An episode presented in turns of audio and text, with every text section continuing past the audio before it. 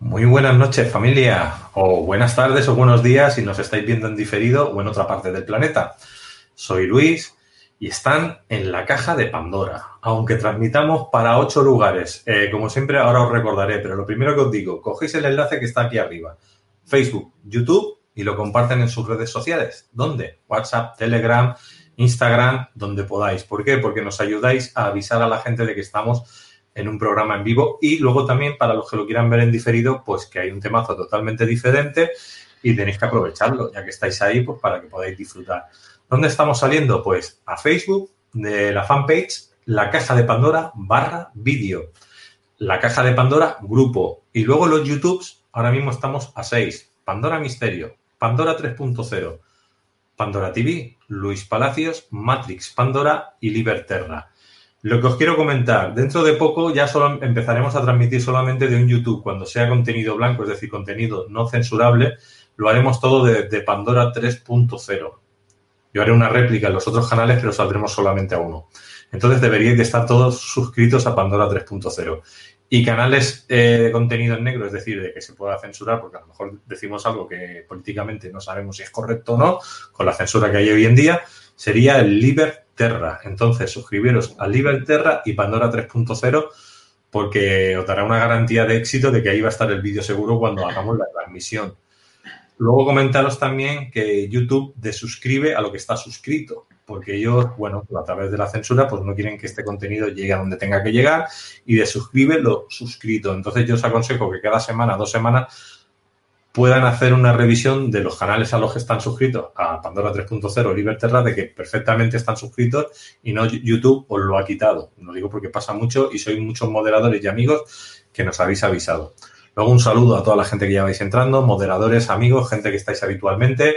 Sabéis que hoy tenemos un temazo, un temazo porque ¿quién, quién tenemos? Pues Adrián García. Adrián García empezó con nosotros hace ya muchos años atrás y lo hemos vuelto a retocar, pero es verdad que lo que hace Adrián no lo hace nadie. Es decir, es, contenido que no lo vais a ver en ningún sitio, es una exclusiva. Entonces, como exclusiva que es, por eso digo que compartáis el enlace que tenéis arriba porque lo van a disfrutar todo el mundo que esté en este mundillo. El título que hoy nos toca, ¿qué son los números y cómo se manifiestan en nuestro mundo? Esto será la introducción que él hará a nivel de conferencia y luego ya entraremos un, un poquito en tertulia y al final pasaremos preguntas de ustedes. Pues vamos allá a saludar a Adrián, que lo tenemos en la parte de Andalucía. ¿Qué tal, Adrián? Hola Luis, eh, saludos a, todos los que nos estén viendo ahora mismo en directo y a los que nos van a ver en diferido después en cualquiera de los canales que has nombrado, eh, que yo creo que es una difusión bastante importante. Pues muchas gracias, Adrián. Bueno, Adrián, yo te iba a comentar, haznos un pequeño resumen de la gente que va a aprender con, lo que se va a explicar hoy? Pues mira, es un tema yo creo que fundamental, muy importante. Eh, y además está ligado con, la charla que tuvimos hace 15 días, que estuvimos hablando sobre las bases ocultas de la ciencia hermética, porque precisamente yo una de las cosas que recalqué es que en el, en el meollo de la cuestión está el tema de los números, es decir, eh, en el, digamos, núcleo más importante, más básico, más fundamental de la codificación de la ciencia hermética y de las ciencias místicas están los números. Entonces, eh, entender lo que son los números y, también entender cómo se plasman en, nuestra, en nuestro plano de realidad, en nuestra esfera, eh, es fundamental, ¿no? es muy importante para, comprender cómo funciona el mundo. Es un poquito la visión eh, ligada a la escuela pitagórica ¿no? y al gnosticismo primitivo que, pero digamos que traída a nuestro mundo moderno con el conocimiento de, hoy, ¿no? Todo un poquito revisado. Pues cuando tú me digas, yo compartiré pantalla y adelante, te dejo con la introducción de esta conferencia. Muy bien. Eh, pues bueno, yo casi que, casi que primero, mira, os quería leer un pequeño fragmento de, la obra em, eh, que he escrito hace poquito, bueno, que digamos que ha salido al mercado hace nada, que es la revelación de la unidad, porque en un capítulo hablo de este tema. Y os voy a leer un fragmento muy corto, eh, porque creo que es eh, muy, muy gráfico de lo que vamos a, de lo que vamos a ver, ¿no? Y dice así, dice, entendí que los números son conceptos abstractos que existen de forma inmanente. Se manifiestan de muy distintas maneras, revelando cuáles son sus cualidades y afinidades. son una proyección diversa de la unidad, que se adapta en función de las circunstancias, los entornos y las necesidades.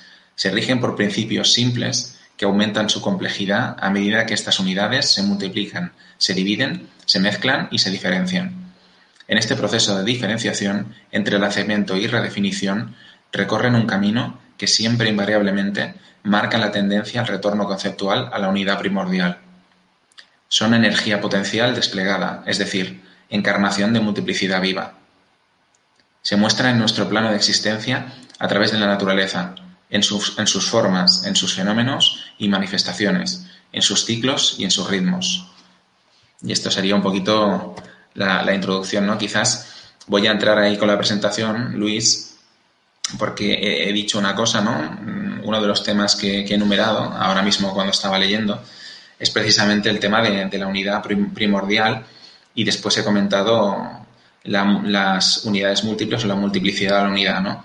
¿Qué significa todo esto? Mirad, aquí tenemos una, imagen bastante bonita eh, de copos de nieve. Son copos de nieve que, como podéis ver, eh, tienen una variación bastante importante.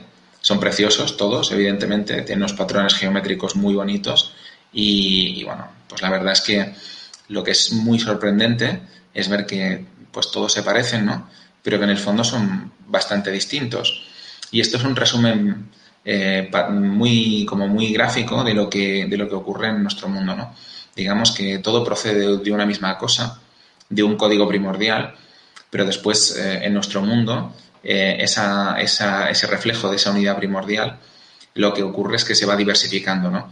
entonces, ¿qué nos encontramos? Nos encontramos la verdad es que cosas bastante chocantes, ¿no? Porque el otro día, en la otra charla, comenté un tema que yo creo que a algunos a lo mejor les sonó a cuento chino, ¿no? O le sonó bastante extraño. Em, Oye, Adrián, perdona que te interrumpa. En la pantalla se ve negra, pero no se ve No se ve nada, espérate. ¿Y ahora lo ves? ¿Se ve ahora? Sí, ahora sí. Vale, es que el otro día nos pasó lo mismo. Intenté compartir la pantalla completa, pero no se veía bien. Vale, entonces lo voy a dejar la presentación así, con las diapositivas a la izquierda. Seamos un poquito más pequeñas para que no despisten. ¿Bien? Bien, ahí sí que se ve. Perfecto. Vale, entonces, Em, vamos a ver, bueno, aquí tenéis un iconito, que no le hagáis caso, que es un iconito que lo único que me está diciendo es que estoy en vivo. ¿vale? Vamos a sacar de aquí. Vale, perfecto. Entonces, em, lo que comentaba, y ahora se ve, supongo que lo estáis viendo, eh, estos copos de nieve, es que realmente mm, no existen eh, dos cosas que sean exactamente iguales en el, en el universo. Es decir, cuando hablamos, por ejemplo, del agua o de los copos de nieve, ¿no? Mm, parece como chocante, ¿no? Porque lo de los copos de nieve se ve como más claro a lo mejor, que cuando cristalizan cada uno es ligeramente distinto a otro. Pero claro, si cogemos, por ejemplo, el vaso, eh, el vaso de agua, ¿no? Que vayamos a ver en cualquier momento del día o de la botella, imaginarse que cada una de las gotas que hay dentro de ese vaso son distintas la una de la otra, es como ya más peliagudo, ¿no? Cuesta más de entender.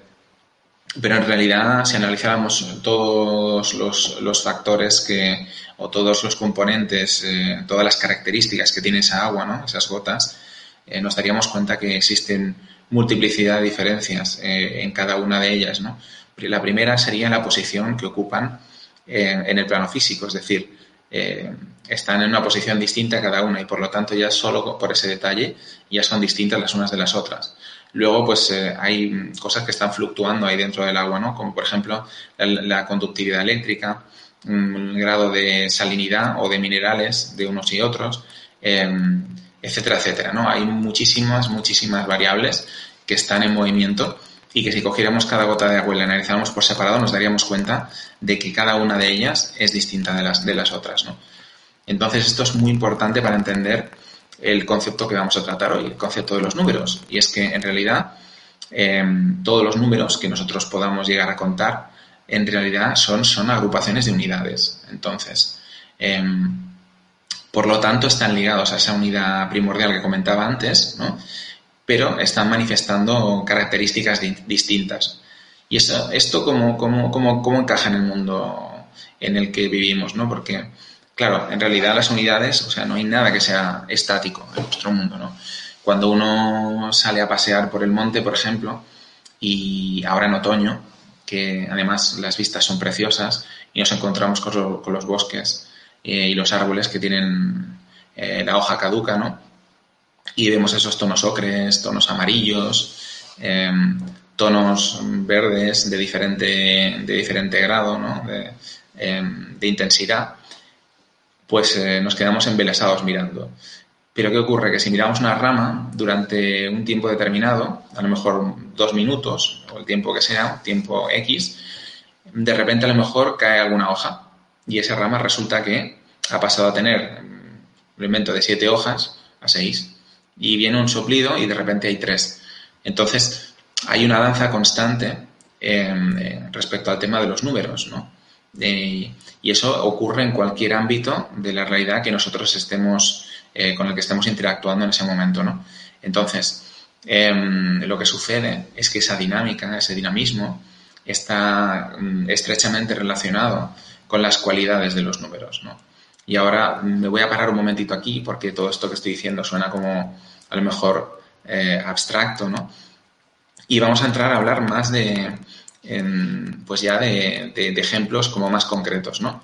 Para que, para que la cosa se comprenda mejor que a veces como, como, que, como que cuesta, ¿no? Eh, según, qué, según qué conceptos. Entonces, vamos a ver, yo os quería mostrar aquí una cosa que va para la diapositiva. Me parece que la hemos perdido, pero no pasa nada. Em, mirad, vamos a poner un ejemplo eh, que es, muy, muy gráfico, ¿vale? Y para eso tengo que eh, explicaros, mm, no sé si alguno de los que nos está viendo alguna vez me ha oído explicar el tema del pentagrama áureo, ¿no? De esta estrella de cinco puntas que tenéis aquí, ahora mismo, que tiene distintos colorcitos. Em, esta es una figura que está muy asociada al misticismo y a la magia.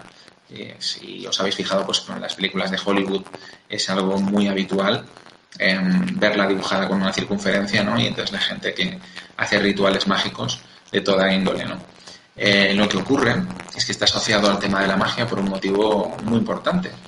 Y es que... La Adrián, dime. Eh, vuelve a escucharse el ruidito. Toca otra vez la clavija del micrófono porque algo no, acaba de ir. ¿Vale? ¿Mejor? A ver, habla ahora, poco. ¿Sí? ¿Se me oye mejor? No, sigue haciendo la distorsión. Vale, yo creo que es que salta el ventilador del portátil. Ahora, ahora, ahora sí, ya he visto. Pues esto, esto Luis, está complicado porque estoy en un tema de, temperatura del ordenador. Entonces vamos a tener que convivir con el ruidito unos minutos hasta que se enfríe un poco el portátil. Intenta mover, saca aunque sea el y vuelve a entrar, porque antes ha funcionado. Te lo digo porque el ruido ahora es, es, más grave que antes. Vale, ¿qué tal ahora? No, sí, sí, igual.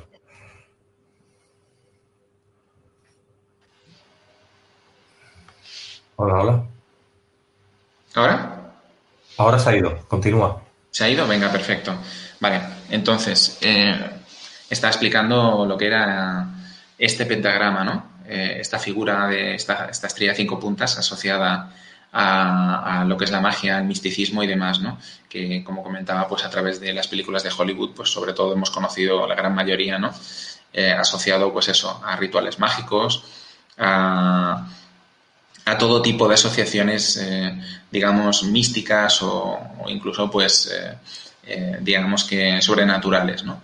Entonces, esto tiene una explicación y es una explicación de índole matemático, o sea, es 100% científica, ¿vale? Entonces, es bastante chocante, porque resulta que el pentagrama es un reflejo de una figura y que nos lleva a una proporción, que es la proporción áurea, que me imagino que la mayoría de vosotros conoceréis, Em, que está implicada en los procesos naturales y, implicada en la vida. Es decir, todos los seres vivos estamos proporcionados en función de, esta proporción, ¿no? Y valga la redundancia. Entonces, voy a mostrar un momentito, em, fijaros aquí en, la figura, estos colores que tenemos y luego comentó cómo, el resto de, seres vivos del planeta pues estamos vinculados a ello, Si os fijáis, la línea roja, que es la que cruza de forma horizontal la figura eh, tiene una longitud, ¿no? Si nosotros cogiéramos la siguiente línea por longitud, que es la verde, que está en el lado izquierdo, midiéramos ambas y dividiéramos la longitud em, de la línea roja entre la longitud de la línea verde, obtendríamos una proporción. Y esta proporción es la proporción áurea. Entonces, si repetimos el proceso entre eh, cogiendo esta vez la línea verde y el segmento de la línea azul que está en el lado derecho, volvería a ocurrir exactamente lo mismo. Y así sucesivamente. O sea, tenemos una figura eh, que se constituye en función de una proporción que, como he comentado, está implicada con lo que son los patrones de la naturaleza. Y esto, esto es muy simple de comprender, porque si yo cogiera mi mano, eh, midiera las falanges, es decir, los huesecillos que componen el dedo, desde la falange más larga hasta la falange siguiente eh, y hiciera exactamente lo mismo que hemos hecho con las líneas del pentagrama, eh, lo que ocurriría es, lo mismo, es decir, me aparecería la proporción áurea, ¿no? Esto lo podemos hacer con distintos eh, con distintas proporciones del cuerpo humano en cualquiera de sus, de sus partes, ¿no? Por ejemplo, en la cabeza, si cogemos en la cara, si cogemos la, la distancia entre lo que son los dos orificios de la nariz hasta, hasta el final y lo que son las comisuras de los labios de nuestra boca cuando está en reposo, volveríamos a obtener el mismo resultado. Y ya os digo que es algo que se repite en todas las proporciones de nuestro cuerpo. ¿no? Entonces, por lo tanto, es una proporción que es muy importante. Entonces, ¿por qué, ¿por estoy contando todo esto? Pues bueno, porque al final detrás de, de, la aparición de estos números encontramos a, a estas proporciones, eh, tal como la proporción áurea y otras que hay, eh, que yo les denomino proporciones generatrices o proporciones divinas, que están eh, formando parte del núcleo generatriz de lo que denominamos realidad. Dicho esto, sí. Volvemos a tener el ruido. ¿Que habría la posibilidad de que te quitara los cascos y entraras con la webcam directamente con el sonido del ordenador? Te lo digo como para solucionarlo. vamos a ver, mira, vamos a, vamos a intentar. Sí, porque si eso es del ventilador y entra cada X minutos, estaremos siempre con el problema igual. Claro, vamos a ver, espérate. Voy a entrar en la configuración del audio. Vamos a ver. Eh, aquí. Eh, ahora no te escucho. ¿Me escuchas ahora? Ahora sí. ¿Y qué tal? ¿Mejor? Sí, se escucha mejor. Vale, perfecto. Pues ya está. Vamos a dejar este micrófono porque este es el interno y el otro es un micrófono externo. Perfecto. Perfecto. Yo estoy ahí con la pantalla compartida, ¿verdad? Sí, sí. Vale, pues vuelvo, vuelvo, vuelvo para ahí. Vamos a ver si rescato la, la presentación. Un segundo, Luis, porque ahora, ahora he perdido la presentación con el compartir pantalla. Pues, ah, vale, yo la sigo viendo. Qué raro. Sí, sí, sí, la ves, pero yo no la puedo pescar ahora. Venga, ya está, ya la tengo. Vale, perfecto. Vale, estábamos con ese, con ese pentagrama, ¿no? Que, había estado comentando que mm, está ligado a la proporción áurea y que esa proporción áurea está ligada a lo que son eh, las proporciones generatrices o forma parte de ese grupo de proporciones generatrices, ¿no? Que en el fondo está detrás de la manifestación de esas unidades o de esos números que nosotros percibimos eh, en la realidad, ¿no? En nuestra realidad y que son contables. O sea, cualquier cosa Em, que tengamos o que veamos, eh, la podemos contar. Es decir, por ejemplo, hablando del tema de los árboles, como antes estábamos comentando, ¿no? Lo de las hojas.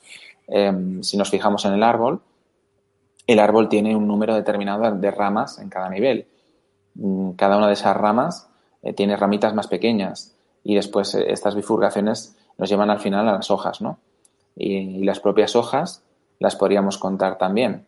Después cogeríamos las hojas y podríamos contar, por ejemplo, los nervios que recorren las hojas. De los nervios, pues nos podríamos ir a las células que componen la hoja, de las células a los elementos, a los átomos, a, las partículas subatómicas, a los quarks y así sucesivamente, ¿no? Es decir, que em, siempre podemos contar eh, todo, todo lo que vemos en realidad, ¿no? Todo lo que nos rodea es contable, incluso las cosas que no lo parecen, como por ejemplo como comentaba antes, eh, el agua, las gotas de agua de un vaso, ¿no? O incluso el haz, eh, un haz de luz. Precisamente cuando hablamos de física cuántica es porque nos, está explicando em, que cualquier radiación y la, digamos que la luz, la radiación lumínica en la que nosotros percibimos el mundo no es ni más ni menos que otra forma de radiación, se puede contar porque al final eh, forma pequeños paquetes Em, que, bueno, pues que digamos que son ya irreductibles eh, y eso lo descubrió en su momento pues un físico llamado Max Planck y luego Albert Einstein lo, lo llevó un poquito más allá, pero vamos, que básicamente es la, la, base esa de la física cuántica, ¿no? Y entonces eso lo que nos quiere decir es que todo, todo, absolutamente todo en este universo es contable, ¿no? Está fundamentado en números. Y entonces, bueno, todo este rollo que os he pegado respecto al pentagrama áureo y a la contabilidad de las cosas es porque ahora vamos a, vamos a analizar eh, cómo, cómo podemos entender ese concepto del número, ¿no? O sea, si lo aterrizamos en nuestro mundo, cómo ese algo tan súper abstracto de lo que estamos hablando se convierte en algo tangible y cómo podemos entender ese algo tangible y a través de, ese, de esa comprensión de ese algo tangible podemos inducir eh, cuáles son las características de, ese número. ¿no? En concreto, estábamos viendo pues, esa estrella de cinco puntas y realmente esa estrella de cinco puntas nos está aludiendo al número 5, evidentemente. ¿no?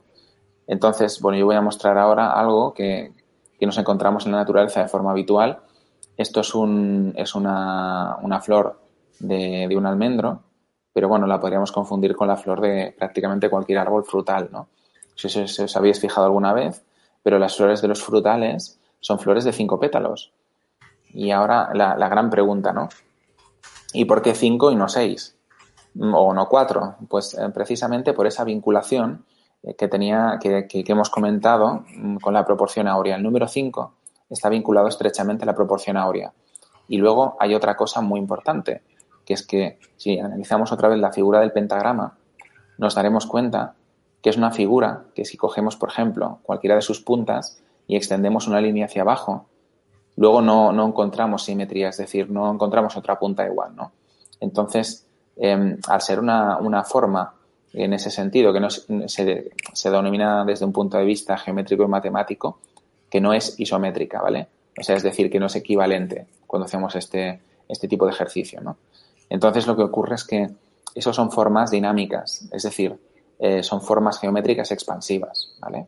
Precisamente porque no son isométricas. Entonces, eh, volviendo, volviendo a la flor, lo que ocurre es eh, que esa flor tiene cinco pétalos, porque precisamente eh, las flores con cinco pétalos son las que dan fruto, son las que dan un fruto grande. Luego hay otras flores que dan frutos pequeñitos, incluso pues eh, no llegan a dar fruto, pero tienen un número distinto de pétalos. Las flores de cinco pétalos acostumbran a dar frutos bastante grandes, ¿vale? Manzanos, perales, eh, melocotones, etcétera, etcétera, etcétera, ¿no? Almendras, todos los frutos secos, eh, todos son flores de cinco pétalos. Entonces, em, si nosotros a través de eso hacemos una, una inferencia de la manifestación abstracta, que es el número en nuestra realidad, que en este caso eh, es la agrupación de cinco pétalos, ¿no? Porque en realidad son cinco unidades distintas, pero ese es el número cinco, ¿no? Cinco unidades. Entonces, esas cinco unidades lo que nos están contando, eh, según lo que nosotros acabamos de analizar, es eh, expansión de la vida, ¿no? La propia proporción áurea está implicada, está, está implicada en la vida y la diversificación de la vida, como he comentado antes, pero es que además eh, el número 5 representa una expansión directa a ese concepto de vida, ¿no? Eso es lo que podríamos decir respecto al número 5, ¿no? Y fijaros que no es algo que, que haya sacado de ningún eh, de ninguna enseñanza numerológica ni, de ninguna tradición mística, sino que sencillamente es algo que acabo de deducir en función de eh, ese proceso que se ha producido entre la manifestación abstracta de lo que es el concepto de ese número y lo que nosotros podemos ver de forma concreta eh, a nuestro alrededor, en la realidad de nuestro día a día. Entonces, vamos a ver una, una, explicación un poquito más amplia de otro número que es muy, muy importante en su manifestación en el día a día, que es el número 6. Y yo creo que se va a comprender mejor, ¿no? Mirad, aquí tenemos, eh, esto nos podemos imaginar que fuera una piscina de bolas de los niños, por ejemplo, y que tuviéramos un solo nivel de, pelotitas, de bolitas, ¿eh? por lo tanto estamos hablando de figuras tridimensionales, y eh, están, digamos, apretadas de la forma más compacta posible, ¿vale? A esto se le llama, eh, digamos, empaquetamiento, ¿no? Entonces, la forma más eficiente de empaquetamiento, en este caso, si os fijáis, en las bolitas eh, lo que hacen es seis bolitas rodear a una séptima, ¿no? Y por lo tanto, la figura que están, que están dibujando es un, hexágono, ¿no? Eh, entonces, esto es lo que se denomina el empaquetamiento más compacto posible. Em, esto nos puede retrotraer a, los panales de las abejas, que son exactamente eso, ¿no? Son hexágonos. Entonces, em, las abejas cuando están construyendo su, su casa, ¿no? su modo de vida, porque al final sus panales es donde ellas viven y donde ellas trabajan y donde ellas almacenan la miel, etcétera, etcétera, em, lo están haciendo de la forma más eficiente posible desde un punto de vista espacial, es decir, de la forma de vista más compacta. ¿no? Em, y esto, esto ya nos está dando información sobre el número 6. Vamos a ver más cositas sobre el número 6. Ahora vamos a ver un concepto mm, como más, abstracto, pero que nos está dando información también sobre el número 6. Y es que es el único número Em, que la multiplicación y la suma de sus factores propios eh, es igual al mismo número, ¿vale? Y ahora voy a explicar qué significa todo eso, porque ha sonado muy técnico. Entonces, no os preocupéis. Cuando hablamos de los factores propios de un número, estamos hablando de los divisores que tiene, ¿vale? Siempre excluyendo al propio número, porque sabéis que eh, un número es divisible por sí mismo y nos va a dar 1, ¿vale? Pues cuando hablamos de sus factores propios, lo único que hacemos es excluir al propio número. Es decir, ¿cuáles son los divisores de 6? Pues los divisores de 6 son 3, porque si dividimos 6 entre 3 nos da 2. También lo podemos dividir entre 2 y nos va a dar como resultado 3. Y finalmente lo podemos dividir entre 1 y nos va a dar 6, ¿no? De nuevo. Entonces esos son los, divisores propios del número 6. Pues es el único número que existe que si, sumamos sus divisores propios, que es 1 más 2 más 3, nos da 6, y si multiplicamos esos mismos números, nos, da exactamente el mismo número. Entonces, es un número, por lo tanto, que es único en ese sentido. Es decir, eh, tiene una propiedad, bueno, una flexibilidad en su propiedad multiplicativa y en su propiedad asociativa. ¿vale? Y eso, eso es algo único. Ya tenemos dos características eh, del, sobre el número 6, ¿no? Sobre la manifestación del número 6 en la realidad. Ahora vamos a ver otra que hemos comentado hace poquito, ¿no? Y aquí tenemos esos copos de nieve eh, vistos con muchísimo aumento. Y si os fijáis es la forma en que, en que cristaliza la molécula de agua. Que en el fondo la molécula de agua es eh, la molécula más común del universo. Está formada por, por, dos elementos, el hidrógeno y el oxígeno. Y, bueno, pues eh, cuando, cuando se congela esta, esta molécula de agua, hay un proceso que es muy importante, que pasa desapercibido, pero que es que hay una ionización del ambiente. Es decir, existen corrientes electromagnéticas en el ambiente, ¿vale? Y eso es fundamental porque es cuando esa, esa corriente mm, electromagnética mm, polariza el ambiente, lo ioniza, lo que hace es ayudar a que, a que esas moléculas de agua congeladas tomen una forma determinada. Y la forma que toman es una forma hexagonal, como podéis ver, de estrellas eh, hexagonales, ¿no? Entonces, eh, es, muy importante porque significa que esa es una forma básica mm, dentro de lo que es el contexto energético físico de nuestra realidad, ¿no? Mm, y el agua es la portadora de la vida de forma natural. Por lo tanto, fijaros que ya estamos teniendo aquí una característica muy, muy importante, que es, eh, pues eso, eh, que el número 6 está ligado al transporte de la vida. Vamos, a, vamos a ver otra característica del número 6 y esta vez nos, va, nos, nos, lo va, nos la va a mostrar la química. Em, no sé si recordáis esta imagen, que supongo que es un poco como tabú para la mayoría de gente, ¿no? Que no son de ciencias, porque cuando hemos pasado por el instituto, pues eh, se hace como, como, duro. A mí la verdad es que eh, era una asignatura que me gustaba, pero hay mucha gente que, que acaba un poco harto ¿no? de, la tabla periódica de los elementos. Entonces aquí hay algo em, que, llama, que nos va a llamar la atención y es que el sexto, el sexto elemento, que es el carbono, em, es muy importante y lo explicaré por qué. ¿no? Pero primero hay que entender por qué es el sexto elemento. Es el sexto elemento de la tabla periódica por un motivo, porque eh, los elementos de la tabla se ordenan en función del número de protones que tienen en el núcleo. ¿Qué es eso de los protones? ¿Vale? No os preocupéis que lo explico. Eh, los átomos están formados por tres tipos de partículas. Los protones, que son eh, las, las, partículas de carga positiva que están en el núcleo. Después están los neutrones, que son las partículas de carga neutra, pero que también digamos que son bastante grandes y están en el núcleo con los protones. Y finalmente los electrones, que son partículas muchísimo más pequeñas, bueno, y que algunos han discutido si son partículas o directamente son otra cosa, ¿no? Por su función de onda. Mm, y que, eh, pues bueno, pues eh, digamos que esos tres elementos son los que componen un, un, eh, un elemento y nunca mejor dicho, ¿no? Un elemento distinto. Entonces, en este caso, el carbono es el sexto elemento de la tabla periódica, porque tiene seis protones en el núcleo. Es decir, que está ligado al número indefectiblemente, el tema de los elementos.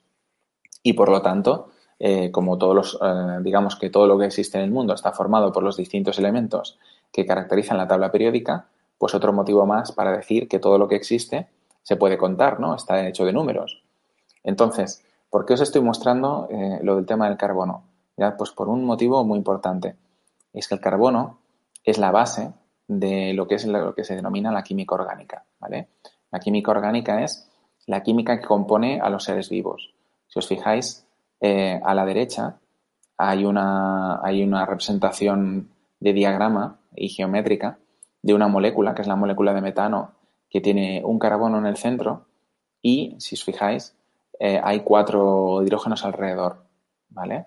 Entonces, a la izquierda veríais un poquito así eh, a grosso modo cómo sería esa molécula de metano, ¿vale? A nivel de forma.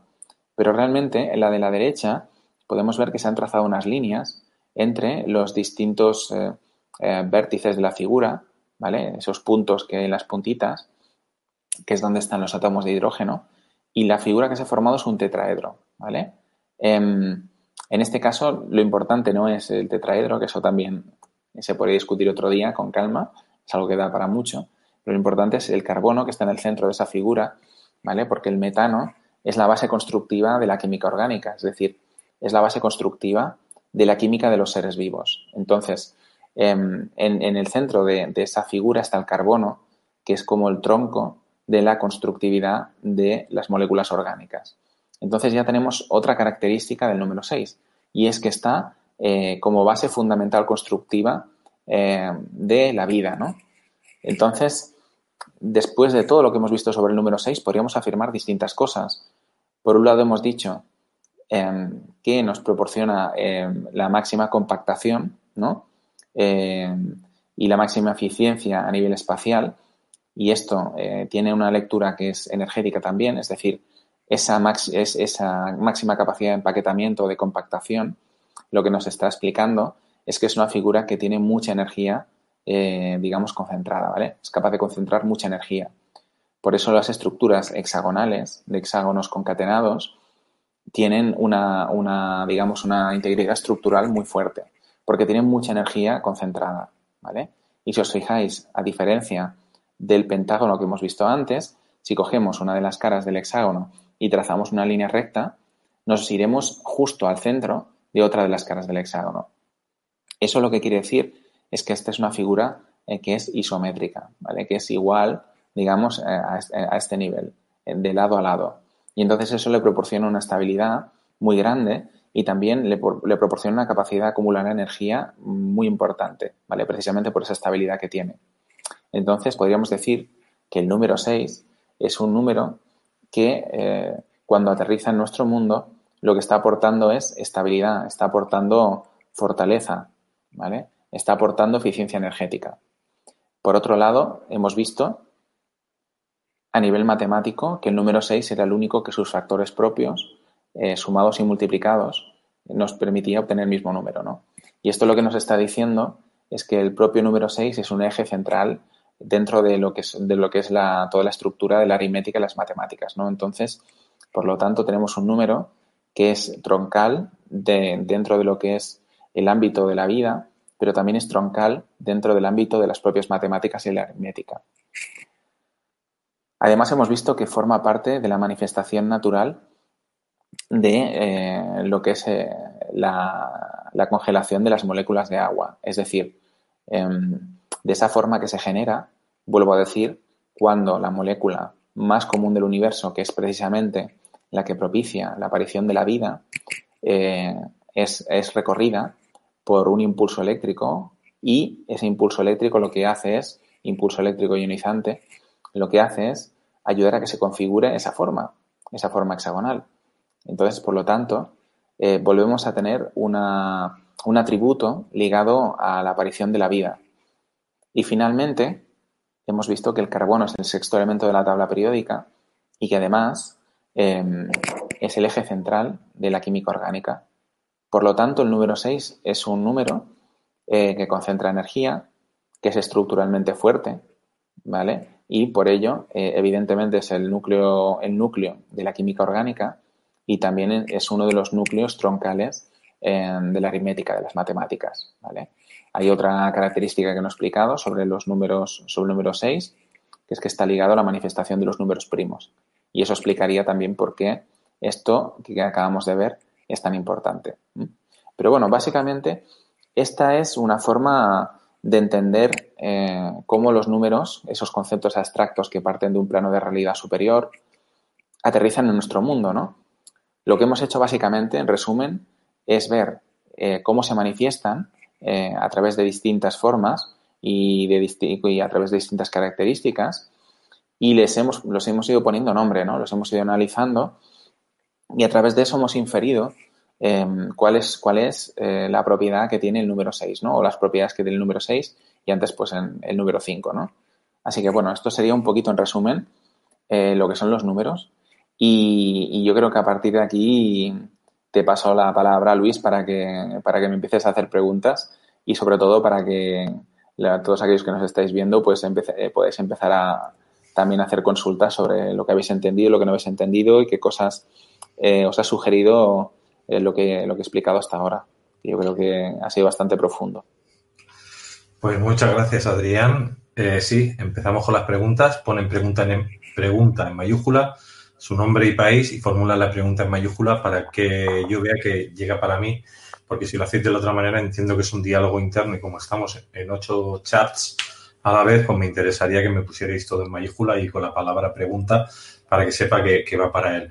Antes de Adrián de, seguir con las preguntas o las que yo te puedo hacer, eh, me gustaría también comentar un poquito que hemos hecho hace unos días las jornadas online de conciencia cuántica eh, tú habías hecho las huellas matemáticas de la civilización raíz de Adrián García. Pues decir que ahora tenemos el tema del Black Friday en Caja de Pandora y que también tenéis esta masterclass online y que la podéis conseguir durante todo el año, porque aunque la hemos hecho en vivo y en directo, los que no la habéis podido ver la podéis coger ahora mismo suelta. Tenéis debajo de la descripción del vídeo tenéis todos los datos de Adrián, pero también tenéis este enlace. Le clicáis directamente y pueden acceder a, esta masterclass.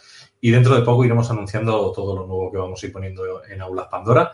Pero también hay que decir que hay un libro, su libro, La revelación de la unidad.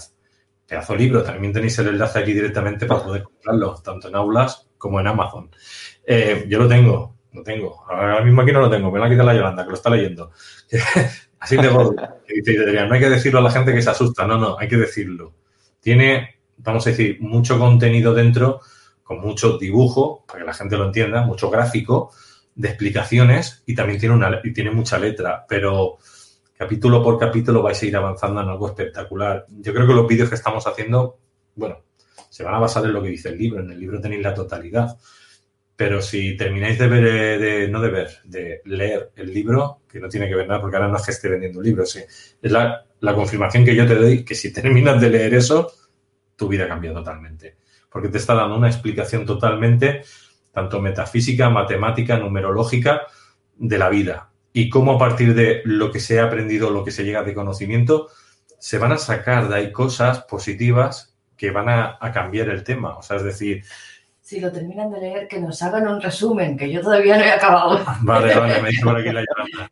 Me la ha traído, lo estaba escuchando y me la ha traído. Eh, al final lo que vas a, vamos a sacar es tecnología, ¿verdad, Adrián? Que de aquí vamos a sacar tecnología en un futuro. Efectivamente, efectivamente. Lo que pasa que, bueno, primero eh, es importante que aterrice ¿no? la revelación y, una vez aterrizada y comprendida de forma adecuada, pues bueno, pues poco a poco irá llegando la tecnología aplicada a, esa revelación, ¿no? Que, ve- para que vea que no, miento, que hay mucho gráfico, que el libro es gordo, el libro gordo de PTT, pero es que hay mucho gráfico, mucha fotografía. O sea, está documentado de manera que, aparte que lo leas, lo puedas comprender con las fórmulas y con todo. Y con muy buen estilo literario, hay que decir. Muchas gracias, Yolanda. Toma, ahí la ha dejado. Bueno, la verdad, la verdad es que lo, lo cierto, y, y eso, eso es bueno que, que lo hayas comentado, Luis, es que eh, allí donde aparecen fórmulas y demás, porque esto me lo comentaba el otro día un amigo que es periodista, me decía, uy, yo he visto alguna página ahí con fórmulas y ya me he echado para atrás. Y le he dicho, bueno, no te preocupes, porque cuando llegues a ese punto, todo lo que tú puedas ver con fórmulas está narrado, es decir, no te preocupes porque lo vas a comprender. Es un poco como, como es mi idiosincrasia, vaya, todos los que han visto mis vídeos saben que procuro explicar las cosas siempre de forma que todo el mundo las pueda comprender, ¿no? Y como decía Yolanda, pues bueno, en mi estilo literario he procurado ser bastante, bastante pulido para que la gente pueda, pueda comprender todo eso, ¿no? Eh, está al alcance de todos. Vale, estaba leyendo aquí la- los comentarios que se estáis dejando ya y también las preguntas. Si quieres, Adrián, primero vamos a pasar a que aquí a la que la gente pueda preguntar lo que quiere. Yo creo que la gente interesada tienen que ser ellos. Vamos por ahí. Pam, pam. Aria- Adriana, desde Italia. Eh, ¿Sabes las cualidades de los primeros nueve, nueve números? Vamos a ver, claro, eh, sí. Pero es que esto, si queréis, eh, vamos, podemos hacer lo siguiente, nos podemos emplazar un día a hacer un directo solo hablando de esto, porque es que para hablar de las cualidades de los nueve primeros números, fijaros que yo solo he analizado parcialmente el número 6 y un poquito el número 5 y hemos estado casi 40 minutos, ¿no? Eh, o sea, ahora imaginaros los nueve primeros números. Entonces, es algo que se tiene que hablar con mucha calma y sobre todo el número 0 y el número 1, esos dos, eh, que además eh, en el libro que comentaba Luis, que acabo de publicar, les dedico un capítulo a cada uno, eh, es extremadamente, son conceptos como, como muy simples de inicio, pero luego en su despliegue son tremendamente complejos, ¿no? Entonces, mm, da para muchísimo, para muchísimo. Yo creo que es una pregunta que no puedo responder brevemente porque es que eh, no, no haría justicia, ¿no? Sería una respuesta tan parcial que, que no merecería la pena escucharla, ¿no? Eh, lo único que puedo decir es eso, que, efectivamente hay mucho que decir de los nueve primeros números. Vamos a estar haciendo cada 15 días programas con Adrián de monográfico, con lo cual iremos hablando de diferentes temas y luego habrán unos programas especiales de tertulia conjunta con diferentes compañeros, con Yolanda eh, y bueno, los cabalistas, tenemos a varios que vamos a traer y bueno, iréis viendo diferentes tipos de tertulia, Raúl Durán, que no me salía, está el otro chico también el del libro aquel del código, el ¿cómo se llama? No sé qué Ackerman, ahora no me acuerdo. Da igual, hay unos cuantos que vamos a estar ahí haciendo tertulia y otros más que, que se sumarán. Por aquí hace un rato estaba viendo que estaba JL eh, Mundo Desconocido, un saludo JL. Si te quieres apuntar un día a una tertulia, ya sabes, estás invitado, las está llevando tu amigo Xavi, con lo cual ahí estaremos todos juntos. Vamos con la siguiente pregunta. Eh, Mau- Maurizi Marco pregunta desde Madrid. Si se construyen edificios de formas hexago- hexagonales, ¿serían más saludables? Gracias. Buena pregunta. Bueno, de entrada, ciertamente, eh, un edificio de forma hexagonal o, digamos, en forma de celdillas, ¿no? Porque eso, eso estaríamos hablando de celdillas, básicamente. Eh, lo, que, lo que ocurriría es efectivamente que existe una, una concentración de energía superior en este sentido. Eh, pero luego, si, eh, si, eh, si serían más saludables en su conjunto, pues habría que analizarlo, ¿no? Porque al final la forma hexagonal también nos condicionaría a realizar toda una serie de distribuciones dentro del edificio eh, que luego nos producirían pues unos condicionantes, ¿no?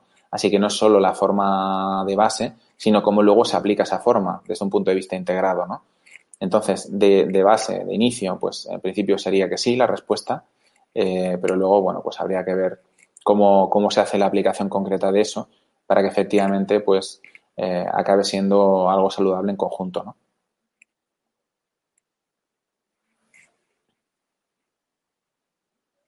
Luis, no se te oye. Gracias, Adrián. Que decía que las fortalezas antiguas, y cuando digo antiguas, más, bastante más antiguas, son en hexagonal, las fortalezas militares de vamos a decir, de, estructuras que ya no existen, ¿no? Eh, en el mundo antiguo. Eh, por algo sería, ¿no? Que fueran hexagonales y no circulares. Claro, en este caso, en este caso tenemos una, un perímetro, digamos, eh, con una fortaleza estructural muy grande, ¿no? Y, por eso supongo que será el motivo, ¿no? Por el cual las, las construían de, forma hexagonal. ¿Tendría que haber algo con la magia eso también? A ver, vamos a ver, es que em, esa es una pregunta capciosa en sí misma, ¿no?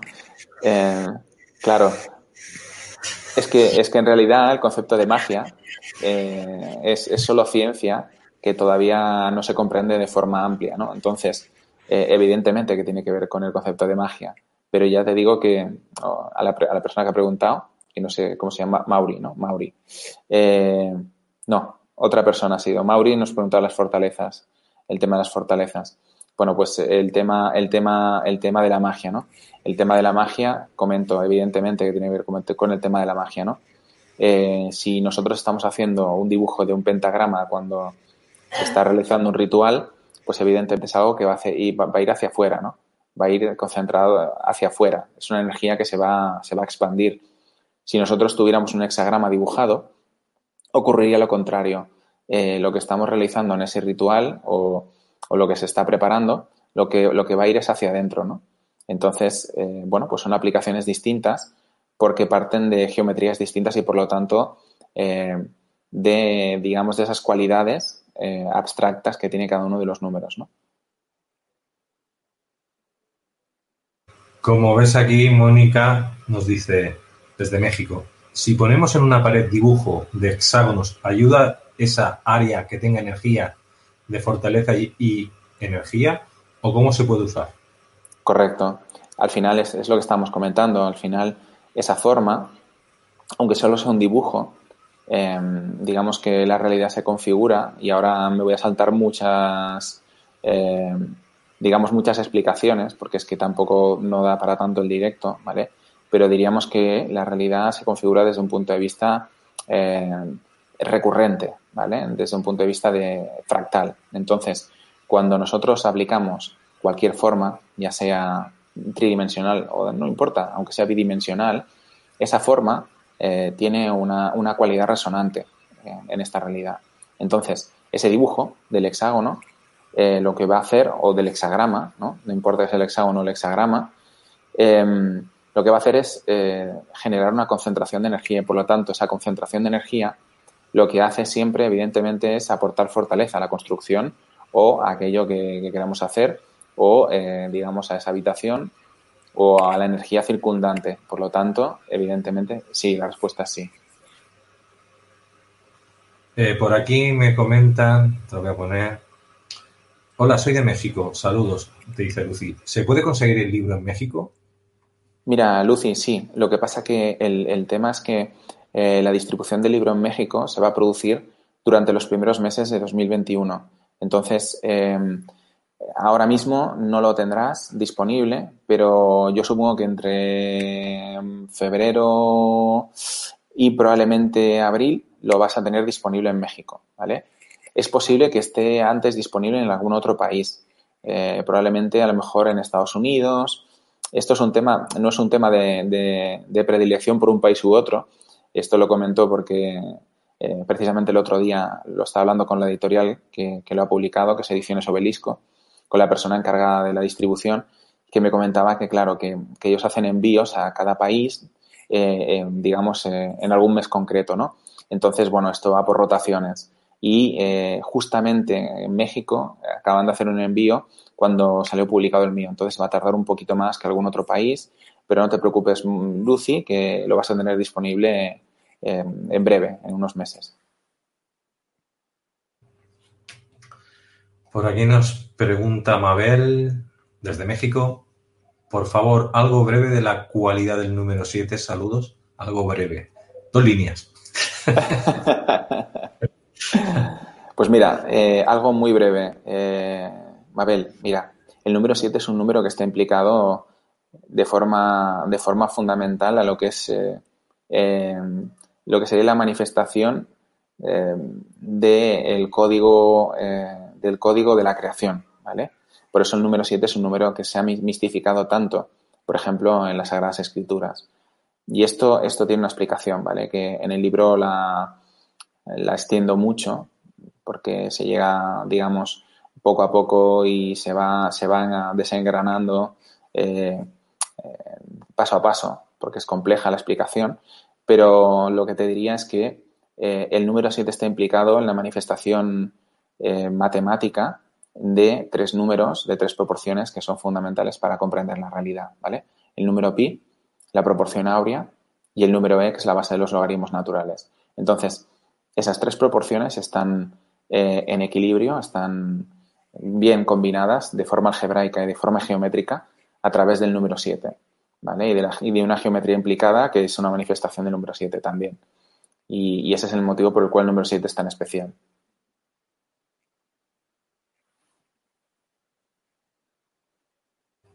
Vamos con Ingrid, a ver si soy capaz de decir esto. Vi un juego peculiar del número 7 y sus múltiplos al dividir eh, 3.600.000 3.600.000 por 1, 2, 3, etcétera, hasta 3.600.000. ¿Hay algún estudio particular de ello? Pues la verdad es que no me he puesto yo con eso. me lo puedo mirar. Lo que sí que es cierto es que el número 7 eh, es un número que cuando se divide por, por, los nueve números básicos, mejor dicho, los, los, nueve números básicos se dividen por el número 7, es igual. Al final es, es lo mismo, ¿no? Es eh, hacer el inverso. Em, realmente nos aporta, nos aporta unos valores que no aportan el resto de números, ¿no? Le aporta una diversidad, por decirlo de otra manera, que no aportan el resto de números. Entonces, eh, al final, en las cualidades matemáticas, en las manifestaciones matemáticas del número 7, también aprendemos eh, o podemos deducir cómo se van desengranando esas pistas, ¿no? Para que nos llevan a, lo que yo comentaba antes. Que evidentemente ya, digo que, que tiene mucho, mucha tela para poderlo explicar bien. Eh, se tendría que hacer también un directo solo hablando del número 7 para, para, poder llegar a explicar cómo eso se engrana con las proporciones y cómo, cómo acabamos pues, eh, en una forma geométrica que es la que, digamos, está en esa naturaleza de configuración fundamental del código de la creación. Eh, pero bueno, que es que en esta pregunta concreta, pues vaya, esto es coger calculadora, empezar a mirar, ¿no? O hoja de Excel y ver qué, patrón, qué patrón pues va apareciendo, ¿no? Yo, Ingrid, te, invito a que lo hagas tú, porque así es como yo empecé a investigar, ¿no? A probar cositas, eh, porque evidentemente nadie me ha enseñado. Y, al final, pues este tipo de pequeños experimentos son los que nos ayudan a, comprender mejor las cosas, ¿no? Eh, coger y ver, a ver dónde te lleva esa pregunta, ¿no? Que me acabas de hacer, eh, cómo, cómo la, la resuelves tú.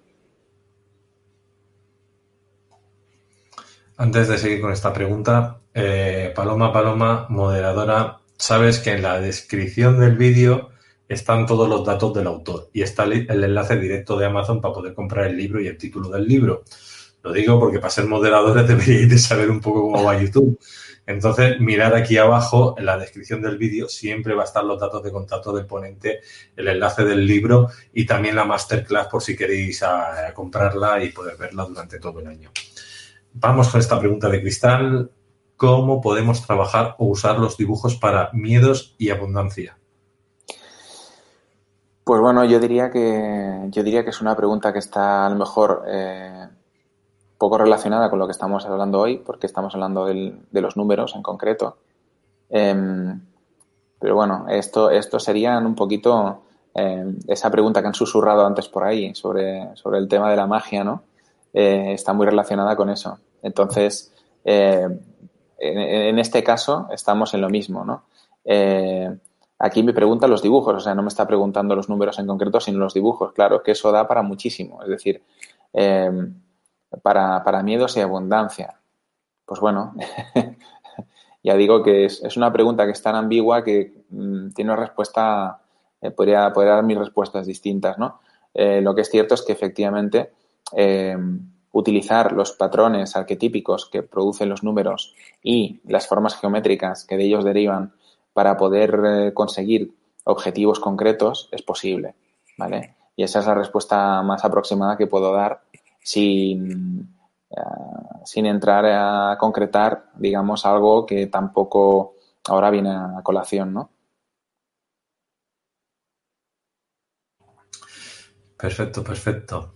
Vamos a ir con la segunda siguiente pregunta. Bueno, antes de esto me dice Laura. Dice, acabo de comprar el libro. y han sido unos pocos, porque me han dicho ahora otros más. Estupendo.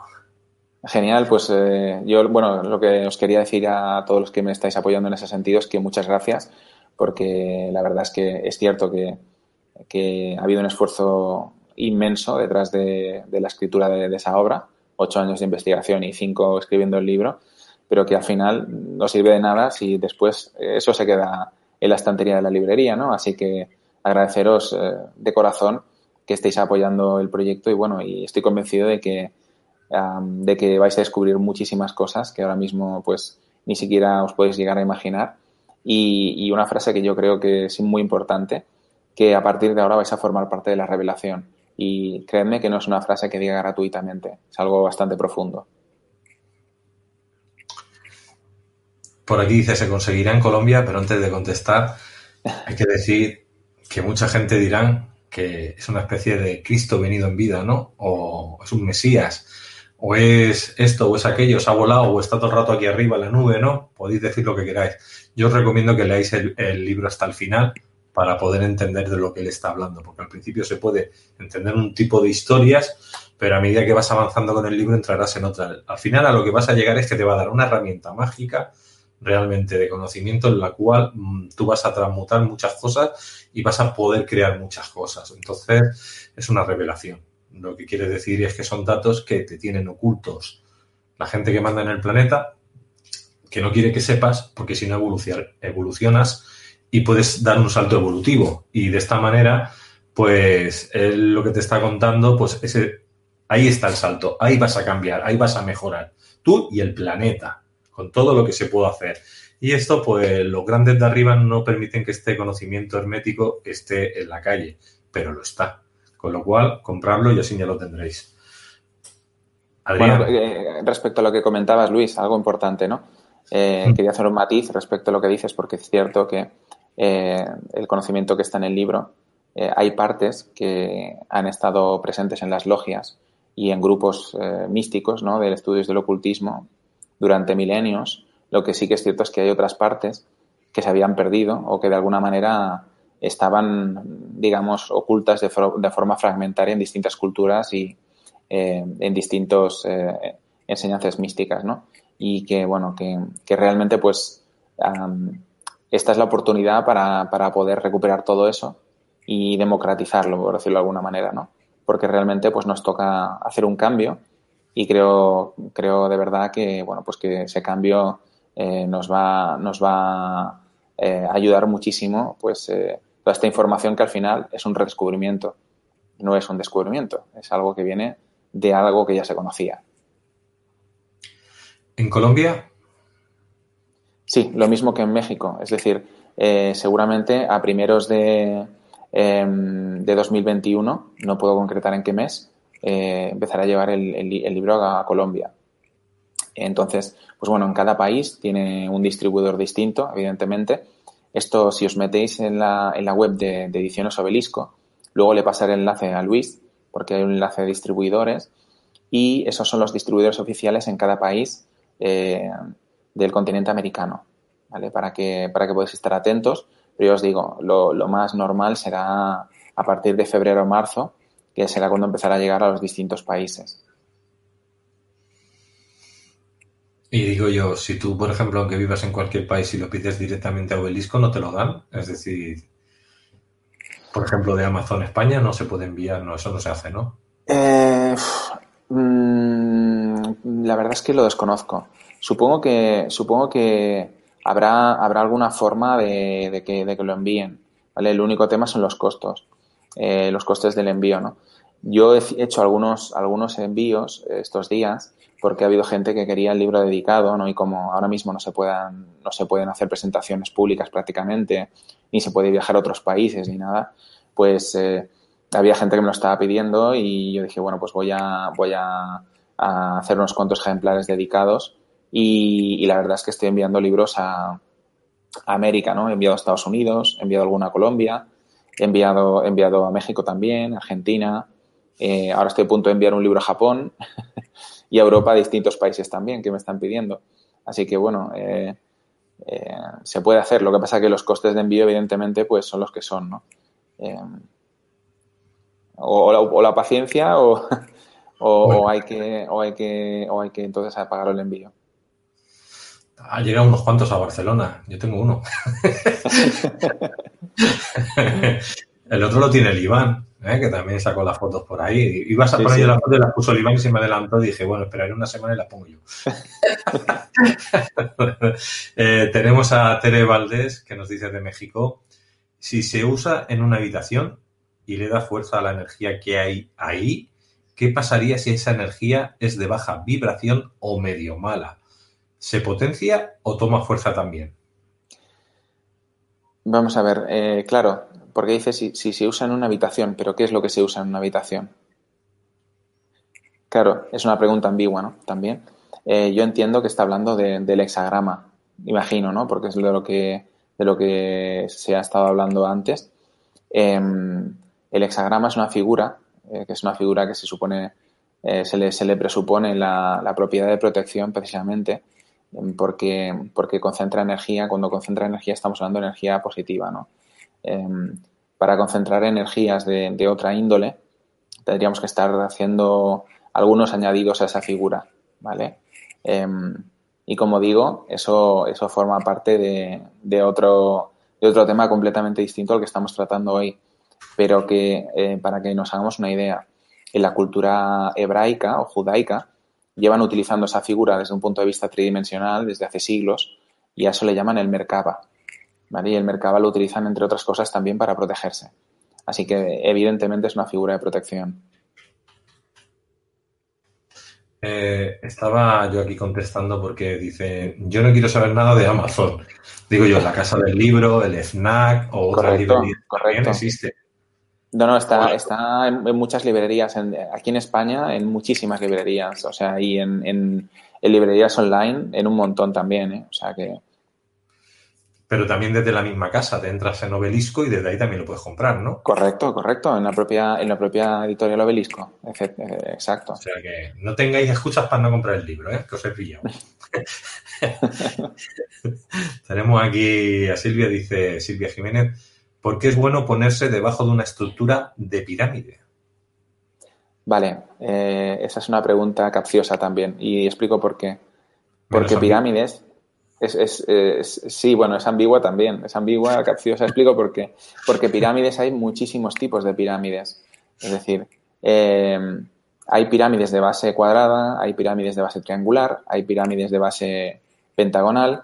Estamos acostumbrados a ver las pirámides eh, de base cuadrada, que son las que hay en Egipto y que son las que hay en la mayoría de, lugares del mundo. Pero eh, se, podrían, se podrían hacer pirámides de muchos tipos.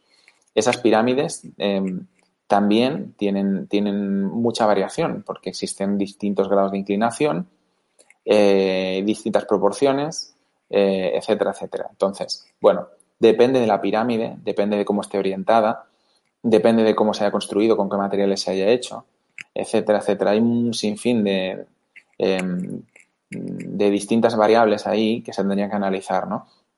En principio, ponerse debajo de una estructura piramidal va a ser beneficioso siempre y cuando esté bien orientada y siempre y cuando esté construida con los materiales adecuados, ¿vale?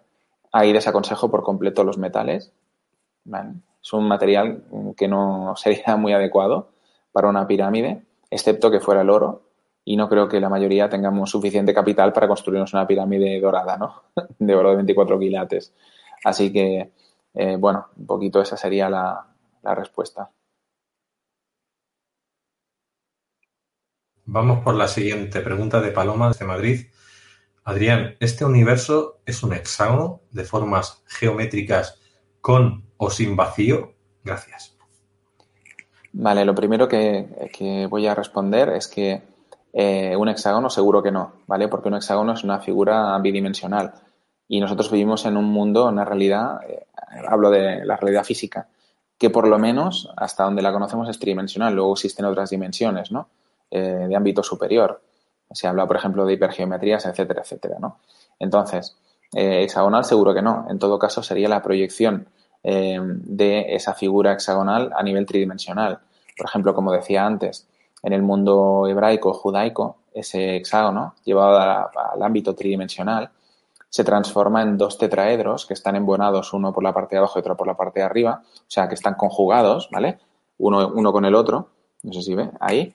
Em, y, esos dos tetraedros son, pues eso, dos pirámides eh, que tienen la base triangular. Bueno, todas sus caras son triangulares, triángulos equiláteros perfectos. Y esa, esa figura de los dos eh, tetraedros conjugados, que proyectada a nivel bidimensional es ese hexagrama, encaja de forma perfecta dentro de un cubo, de otra figura geométrica, ¿no? Y, eh, bueno, sucesivamente puede ir encajando en otras formas. Entonces, eh, si este universo es un hexágono, bueno, depende de cómo se mire, ¿no? Eh, hay un físico bastante conocido, Nassim Haramein, no sé si habéis oído hablar de él, es una persona que lo que ha hecho ha sido estudiar algo que hasta ahora no se había estudiado, que es la estructura geométrica del vacío.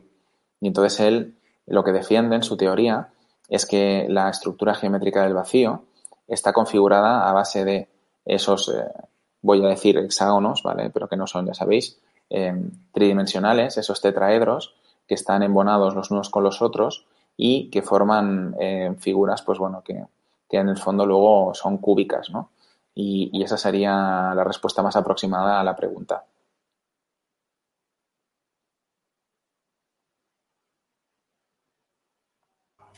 Gladys, ¿es el ejemplo de los domos geodésicos? Correcto, los domos geodésicos lo que, lo que están haciendo es aplicar geometría para concentrar energía. Entonces ahí luego existen métodos para poder medir eso, ¿no? Que eso es lo, interesante. Cuando nosotros estamos haciendo aplicaciones desde un punto de vista práctico, luego lo que queremos es medir si eso, si eso es eh, efectivo o no lo es. Entonces existen métodos para, medir esa energía y para ver si la construcción que hemos hecho eh, pues es propicia, ¿no? pero sí, eh, al final es una aplicación de los números en el plano físico que lo que hace es estar concentrando energía del código, por decirlo de alguna manera, ¿no? Esa energía, eh, imaginarosla desde un punto de vista, si queréis, electromagnético, pero que eh, a nivel sutil pues actúa en otros planos, ¿no?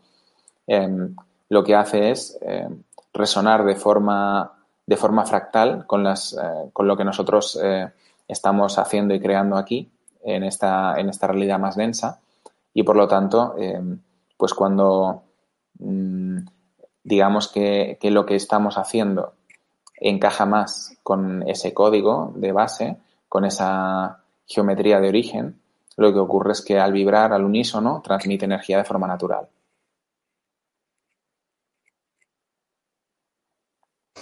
Perfecto. Ahora hay una pregunta, tan, tan, tan, tan, que esta la quiero saber hasta yo, fíjate. por el contenido que lleva. ¿Qué significa el 13? Madre mía. Vale, pues no es una pregunta, no es una pregunta sencilla. Em, eh, desde un punto de vista, digamos, de aterrizaje, como he comentado antes, de las cualidades de los números, em, tendríamos que hacer, se podrían hacer diferentes tipos de análisis, por un motivo, ¿vale? Porque digamos que em, a nivel geométrico. La verdad es que el número 13 no se manifiesta demasiado en el mundo físico. Forma parte más del, de la manifestación abstracta pura, ¿no? Es decir, em, de lo que nosotros podemos deducir, por ejemplo, a través de las matemáticas, de la aritmética, ¿no? Y de la teoría de los números. Eso por un lado, ¿vale? Entonces, las cualidades del número 13 las tendríamos que analizar por ahí. Luego, si, si me voy a lo que son las tradiciones místicas, eh, por ejemplo, en el mundo hebraico, eh, el número 13 es un número muy importante porque digamos que está, está estrechamente ligado eh, con lo que es, digamos, la concepción de Dios, del Dios hebreo, que es Yahvé, porque digamos que los valores de las letras que componen su nombre suman 26, ¿no? Y entonces se dice que hay dos palabras en hebreo una que es Ejat, que significa unidad, y la otra es la palabra amor, que suman 13, y que ambas cuando se suman componen, componen ese nombre, ¿no? Ese nombre del creador. Ahora bien, luego podría hacer una, explicación matemática de la matemática pura, ¿no? del ámbito de la matemática pura, y esa está dentro del libro y tiene que ver con el número 13, Y con el número 26 que comentaba ahora.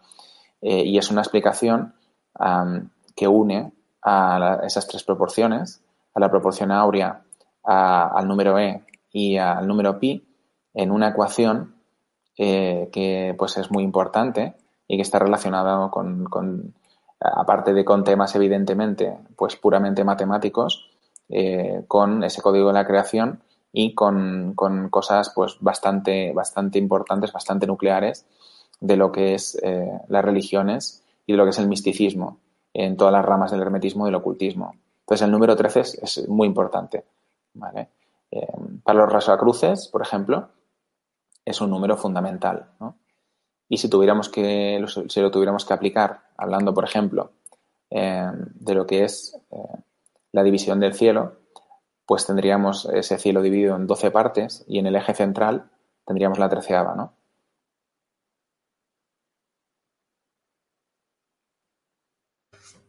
Esta pregunta también me parece hasta curiosa, hasta que va a entrar ahora.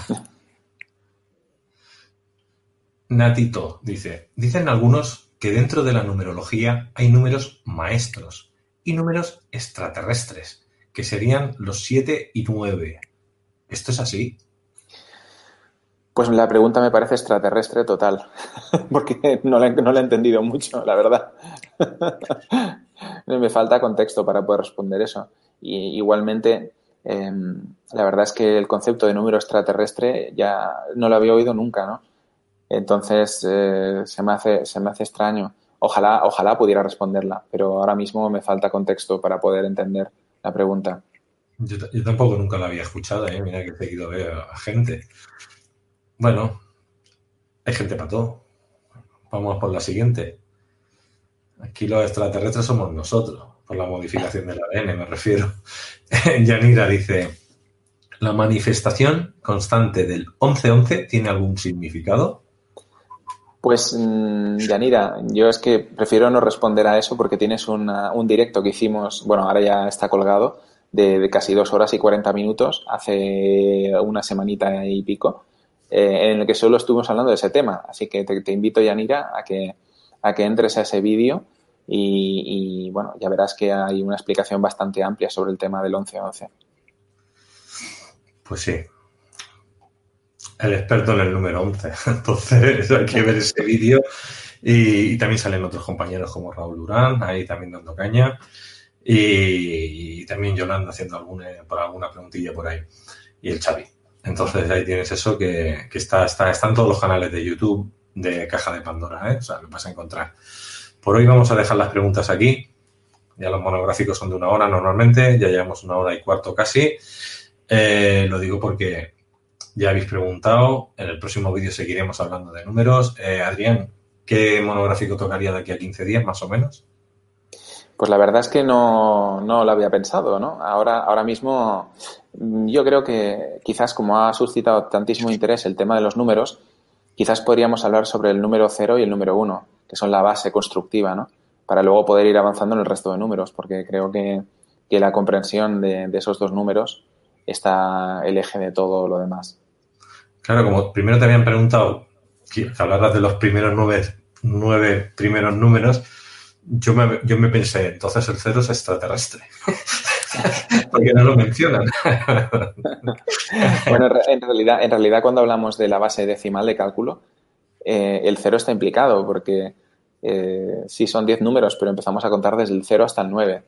Entonces, eh, precisamente la, por lo que digo, la base de cálculo que utilizamos todos los días, el cero es fundamental.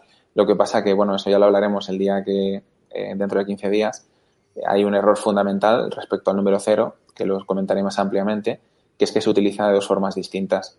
Eh, está el cero de base, que es el cero donde parten todos los números, y luego está el cero posicional, que es otra cosa totalmente distinta. Y sin embargo, utilizamos el mismo símbolo para representarlo. Y eso es un error muy gordo. Perfecto. Bueno, familia, ya sabéis, debajo de la descripción del vídeo está la página web, el Facebook, los datos de contacto de Adrián, también el enlace directo del libro, en este caso es Amazon, pero si lo queréis en otra casa del libro, FNAP o yo que sé, la que queráis, pues podéis entrar por la que queráis, la misma página de Obelisco. Luego también tenéis el webinar que se hizo en las jornadas de conciencia, también de Adrián, que por aquí Luz antes me ha dicho, lo, lo estuve viendo y me pareció genial. Gracias, Luz Luz Alicia, por comentárnoslo y, la gente que se quiera animar, pues que se anime porque lo vamos a tener todo el año a la venta y lo podéis ver durante todo el año en diferido. Una vez que lo tienes, tienes todo un año para verlo en diferido las veces que haga falta, apuntar, pues no sé, hacerte un PDF si quieres, para, para poder por lo menos seguir lo que Adrián está explicando, porque a veces yo también digo que, esta información, si a la primera de canto no, no resuenas o no acabas de aclararte, estos vídeos hay que verlos dos y tres veces y cogiendo apuntes y tirando para atrás y poco para adelante hasta que al final... A ver, yo siempre os digo, hay que ser libres pensadores, tenéis que poner las cosas en cuarentena, pero cuando algo no entra, porque a lo mejor nuestra forma, sistema de creencia no está adaptado a esta nueva creencia, hay que modular a nivel del inconsciente, pues por goteo, dándole información hasta que empieza el cerebro a hacer nuevas sinapsis eléctricas en el cerebro para poder entender y comprender cuando algo está fuera del alcance de nuestros sistemas de creencias. Sobre todo el tema de las matemáticas es algo que a la gente le suele ir bastante duro, a otro en cambio le suele ir los idiomas bastante mal, que es mi caso, ¿no? A mí yo el idioma pues no, no, eh, las letras, ¿no? Como dicen muchos, y en cambio a lo mejor la historia, pues muy bien. Entonces, como cada uno tenemos diferentes tipos de sistemas de creencias, el poder entender esta nueva creencia, por repetición, al final el cerebro acaba adaptándose. ¿Verdad que es así, Adrián? ¿Tú que eres psicólogo? Correcto, correcto. Al final la repetición lo que hace es, eh, eh, bueno, pues que, al final efectivamente hay una adaptación, ¿no? progresivamente, pues bueno, nos, vamos, nos vamos acostumbrando nos vamos adaptando a, esa nueva forma de, pensar, ¿no?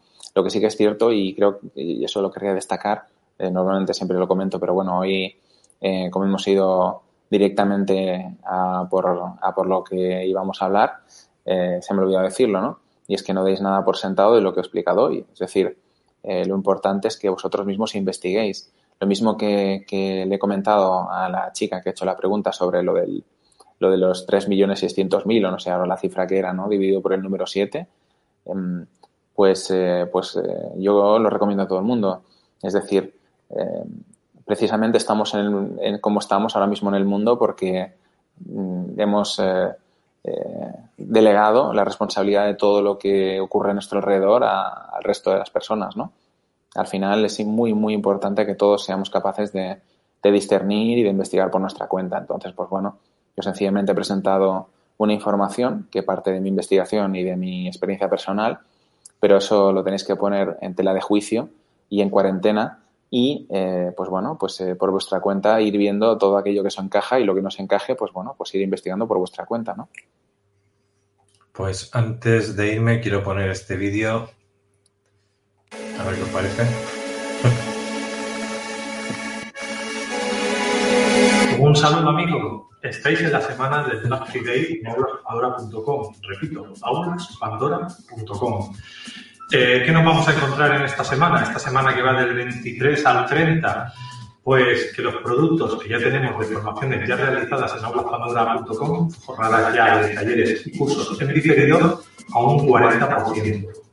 Y las que vamos a hacer, los webinars, aulas virtuales que vamos a hacer a partir de ahora nuevos, tienen un 25%. Si lo compréis durante esta semana, aunque el curso sea de aquí a un tiempo, ¿qué vamos a encontrar? Pues temas hablando de espiritualidad, crecimiento personal, salud, terapias, incluso hay algo de información de lo que está ahora.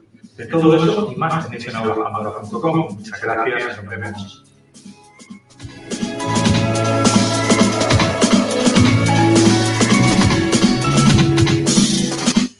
Hay un, Ahora no está, pero de aquí a un tiempo estará puesto. Un curso muy especial de Adrián. Un especial lo grabé yo y lo hice. me gustó mucho. Matemáticas Vedas. Haremos un monográfico un día de estos también, un especial, hablando de las matemáticas Vedas. Cómo funcionan de bien las matemáticas Vedas. ¿Verdad, Adrián? Esto es una pasada. Es espectacular, realmente es espectacular. La primera vez que tomas contacto con ellas, eh, yo creo que es un poco como que te explota la cabeza, ¿no? Porque dices, qué demonios me han estado enseñando en el colegio ¿no? o en el instituto durante tantos años, eh, habiendo tantas formas de, poder realizar los cálculos y, tan, tan naturales y tan próximas a lo, que, a lo que es nuestra forma natural de pensar, ¿no? nuestra forma base de pensar, eh, que, bueno, que, te choca, ¿no? que, que dices, madre mía, hasta, hasta qué punto hemos llegado ¿no? con el tema de las matemáticas.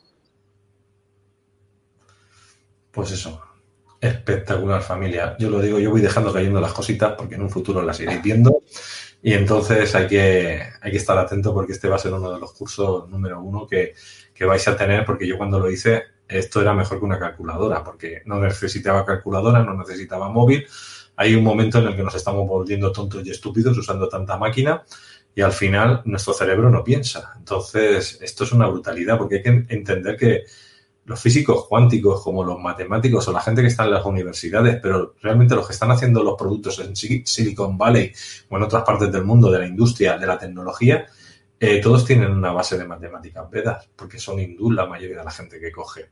Y son esos cerebritos que saben hacer, pues eso, esas formulaciones tan, tan brutales para conseguir estos aparatos que hoy en día tenemos como tecnología y todos salieron de, gente que sabía hacer las matemáticas vedas, que tenían una inteligencia superior. No, conocían un sistema muy antiguo de computación más rápido que el de una calculadora. Para que tengáis una idea, simplemente. Pues familia, con eso nos quedamos. Muchas gracias por todo. Nos vemos de aquí a 15 días con Adrián. A mí mañana ya he pasado con varias tertulias. Los que quieran vernos, pues por aquí estamos, en la caja de Pandora. Y muchas gracias, Adrián, por estar hoy otra vez con nosotros. Muchas gracias a vosotros, Luis y a todos los que nos, nos, nos están siguiendo desde sus casas. Hasta la, hasta la próxima, dentro de 15 días. O con tertulia antes, no lo sabemos, pero bueno, ahí está. Lo sabemos. Ahí está. Venga.